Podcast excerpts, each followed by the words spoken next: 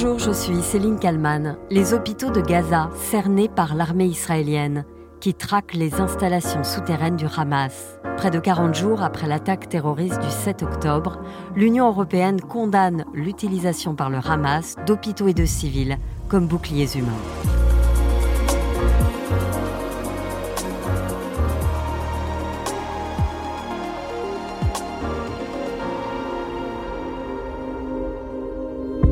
Une condamnation ferme de l'Union européenne à l'égard de la stratégie du Hamas. Joseph Borrell, le chef de la diplomatie de l'Union, appelle aussi Israël à une retenue maximale afin de protéger les civils dans la guerre en cours. Christophe Delay, dans première édition sur BFM TV. Les hôpitaux de Gaza sont pris en étau au milieu des, combats. Les deux plus grands hôpitaux de Gaza ferment leurs portes à de nouveaux patients, faute de médicaments. Il n'y a plus de médicaments. Il n'y a plus d'électricité. L'Union européenne est claire. Il faut que les hôpitaux soient approvisionnés immédiatement en fournitures médicales. Il faut aussi que les patients qui ont besoin de soins urgents soient évacués en toute sécurité. Près de 40 jours après l'attaque terroriste et le début de la réponse israélienne, les hôpitaux du nord de Gaza sont tous pris au piège entre les combats de l'armée de Tsahal et ceux du Hamas. Le Hamas qui affirme que tous les hôpitaux au nord sont désormais hors service. Benjamin Dubois sur BFM TV. L'OMS a annoncé hier avoir renoué le contact avec l'hôpital Al-Shifa. Regardez ce, tweet, donc sur X, anciennement Twitter, du patron de l'OMS. La situation est désastreuse et périlleuse. Cela fait trois jours sans électricité, sans eau. L'hôpital ne fonctionne plus comme un hôpital. Cette alerte lancée par l'OMS intervient alors que des combats se sont resserrés autour du plus grand hôpital de la bande de Gaza, l'hôpital Al-Shifa. Pour Israël, il n'y a aucun doute, son sous-sol abrite l'un des QG du Hamas. En surface, les médecins font tout ce qu'ils peuvent dans des hôpitaux sans électricité. Ils sont contraints de travailler et parfois d'opérer dans l'obscurité. Seule une modeste lampe torche permet d'éclairer le travail des médecins pendant cette opération. Dans les chambres et couloirs, les patients sont accueillis dans des conditions précaires. L'hôpital a installé un générateur. Un générateur qui va permettre de faire fonctionner quelques machines. Dérisoire par rapport aux besoins, explique un médecin. Le scanner, la radiographie, certaines salles d'opération et lits de soins intensifs ont cessé de fonctionner. L'hôpital fonctionne donc avec 30 à 40% de sa capacité. Selon le Hamas, l'hôpital Al-Shifa abriterait toujours quelques 650 blessés, des personnes incapables de se déplacer seules. Il y aurait aussi 3000 personnes venues dans l'enceinte de l'hôpital pour échapper au combat. Dans le journal Le Monde, on peut lire le témoignage d'un infirmier travaillant pour l'ONG Médecins sans frontières. Nous sommes une zone de guerre. Nos bureaux sont à 300 mètres d'Al-Shifa. Je suis allé à l'hôpital samedi. Ça tirait de partout. Dans les rues, en ruine, les blessés et les morts jonchaient le sol.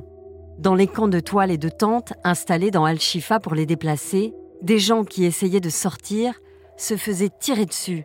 Sur le chemin de retour vers les bureaux de MSF, je n'ai même pas pu m'attarder sur des gens blessés et tombés par terre, tellement ça tirait de partout.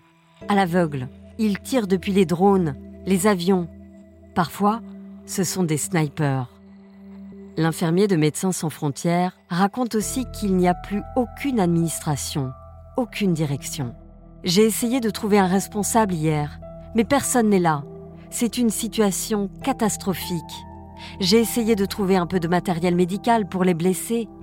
Il n'y avait aucune fourniture médicale, plus d'anesthésique. De nombreux médecins sont aussi partis. Ils ont fui les combats, emmenant avec eux les malades capables de marcher.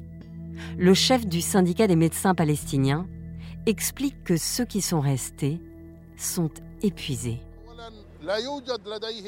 Ils ne sont plus en mesure de travailler, ils sont épuisés et souffrent de stress. Je veux dire, imaginez voir des membres de votre famille, vos enfants, venir à vous en tant que martyrs et blessés, et que vous leur fournissiez un service. Qu'est-ce que cela signifie? Ils sont dans un état psychologique déplorable, épuisés par la fatigue. Et ce manque de capacité est également une catastrophe humanitaire.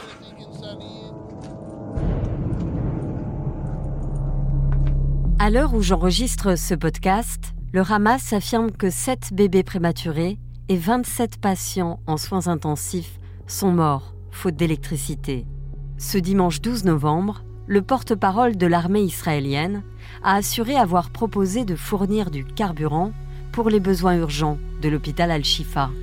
Sur le réseau social X, l'armée israélienne a publié des images. On y voit des soldats de Tsahal avec des bidons de carburant. Ils déposent les jerrycans à proximité de l'hôpital. Selon l'armée de l'État hébreu, 300 litres ont été livrés. La direction du Hamas aurait empêché l'hôpital de récupérer le carburant. Heureusement, ces derniers jours, des enfants malades ont tout de même pu être évacués. Clémence Dibou, envoyée spéciale de BFM TV en Israël une fois qu'ils ont pu sortir avec un de leurs parents, eh bien, ils ne savent pas encore où ils seront pris en charge à long terme. Est-ce que ce sera en Égypte? Est-ce que ce sera en Jordanie? Est-ce que, par exemple, ça pourrait être en Israël? Parce que un hôpital à Jérusalem a demandé aux autorités israéliennes de les prendre en charge dans ces locaux. Euh, cet hôpital qui nous fait savoir eh bien, que c'est désormais dans les mains euh, des autorités israéliennes pour savoir s'ils pourraient accueillir ces enfants euh, malades pour pouvoir s'en occuper à long terme une fois qu'ils sont sortis de Gaza. L'Organisation mondiale de la santé s'est félicité du transfert de ses enfants. Mais ces évacuations médicales de patients gravement blessés ou malades vont-elles encore être possibles? Ce lundi 13 novembre, l'ONU prévient que les opérations humanitaires à Gaza cesseront sous 48 heures, faute de carburant.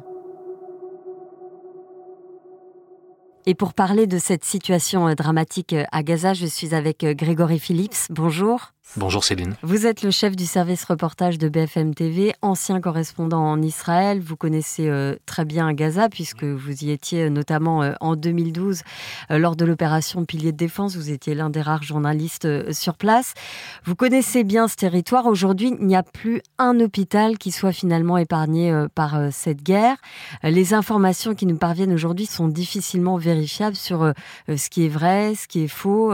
Comment est-ce qu'on arrive finalement à, à donner la vérité ben, La difficulté, c'est d'abord qu'on n'est pas à Gaza. Euh, on n'arrive pas à envoyer des équipes sur place. Pourquoi? Parce que Gaza est complètement bouclé. Il y a un, blocus et les Israéliens euh, ne nous laissent pas entrer, nous, journalistes, dans Gaza, ce qui est un vrai souci depuis un mois. Et, on fait des demandes régulièrement, mais pour l'instant, le, checkpoint d'Erez, qui en temps normal, en temps de paix, nous permet d'entrer dans, Gaza, est fermé.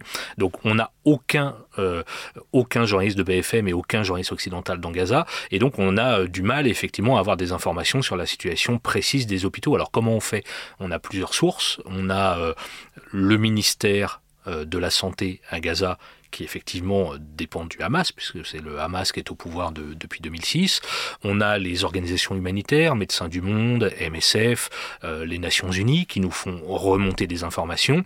Et puis aussi, on a quand même des contacts. Vous, vous disiez que euh, je connaissais bien Gaza. Oui, j'ai des, contacts là-bas, des fixeurs, des amis euh, qui nous font remonter des informations. Et par exemple, sur l'hôpital Shifa, j'ai un contact, Rami, on a fait un sujet avec lui dimanche matin, qui a pu filmer dans la cour de l'hôpital et qui nous envoie des, images.